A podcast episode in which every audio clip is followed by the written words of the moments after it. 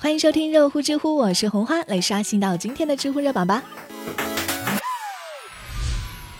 知乎热榜第一名：父亲与失踪八年的儿子在同一座城市测核酸。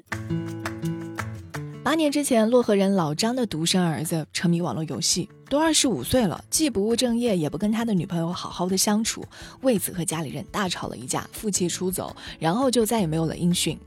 因为儿子之前是在郑州打过工，老张呢也是想碰碰运气，为了寻子也来到了郑州打工，一边打工就一边去各种的小饭馆里看看有没有儿子打工的身影。今年春节之后，郑州组织了第一次的全民核酸。他偶然地打开了支付宝的查验亲属核酸检测报告功能，发现自己儿子的核酸检测竟然就在郑州。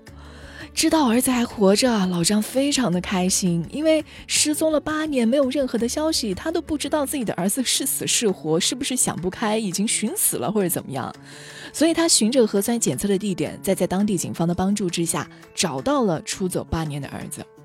儿子解释自己八年都没有和父母联系的原因，就是都三十三岁了，也没有成家，也没干出什么成绩，怕联系了让家里人伤心。但，这位哥哥，你知不知道不联系家人，家里人都不知道你的死活情况是更加伤心的事情吗？还好啊，这一次父子俩是打破了新的隔阂，终于又团聚了。也多亏了核酸检测，之前也有因为做核酸找到了失散多年的亲人的新闻。比如说，今年三月份我就看到了，有一个民警上门和一位啊没有配合做核酸、信息不明的男子核实身份，后来才知道这个男子也是离家出走，和男子的家人取得了联系，失散了十八年的亲人才得以团聚。防疫不但能够让家人团聚，还能让逃犯无路可逃。来看到知乎热榜第二名，男子陪女友过防疫点，发现女友是逃犯。在安徽阜阳，民警在疫情防控点开展工作，发现有个女孩啊，在登记信息的时候表现很异常。首先这个信息对不上，然后问她的身份证号是什么，也迟迟提供不出来。她的男朋友就在一旁说：“哎呀，这安对象，安对象。”可是下一分钟，民警对该女子的身份进行核查，确认这个女子是涉嫌开设赌场的网逃人员秦某某，然后呢，就把这个女子带上了警车。男子不可置信又非常生气地对女子说：“你骗我吗？”他可能做梦也不会想到自己新交的女朋友居然是逃犯吧？我估计他也非常的庆幸啊，能够早点发现这个事实。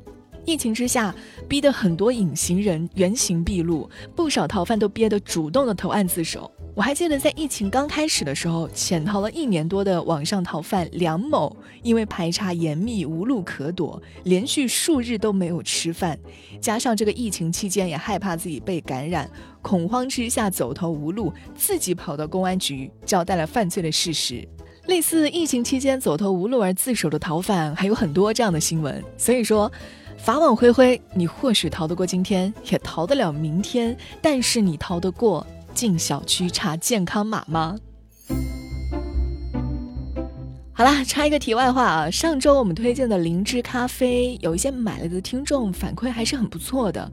以前我们会调侃年轻人的养生是往咖啡里面泡枸杞，现在直接的融入到灵芝，不会透支身体健康。适合一些工作压力比较大，而且平时有喝咖啡习惯的朋友。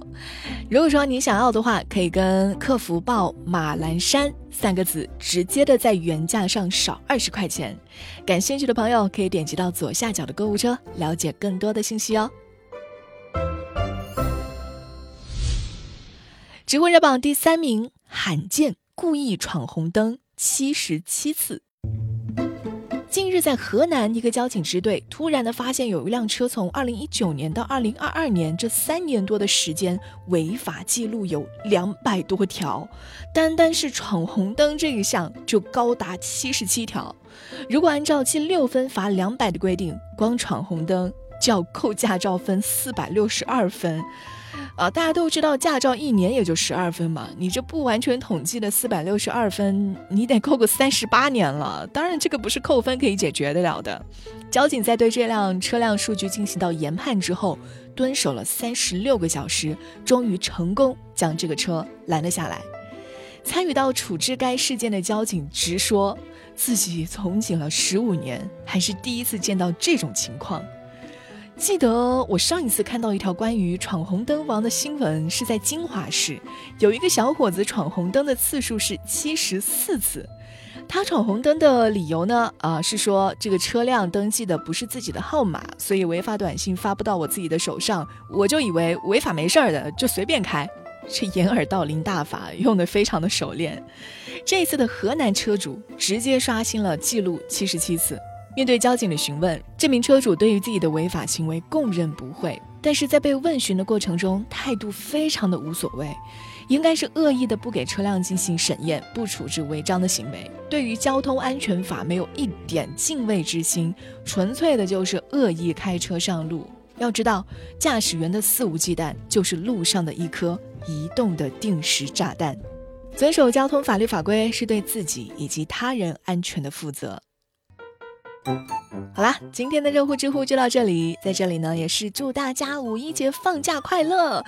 虽然说五一的期间，热乎知乎不会有更新节目，但是隔壁老板他正在开会，连录了三期的新节目，还在节目当中聊得泪眼婆娑。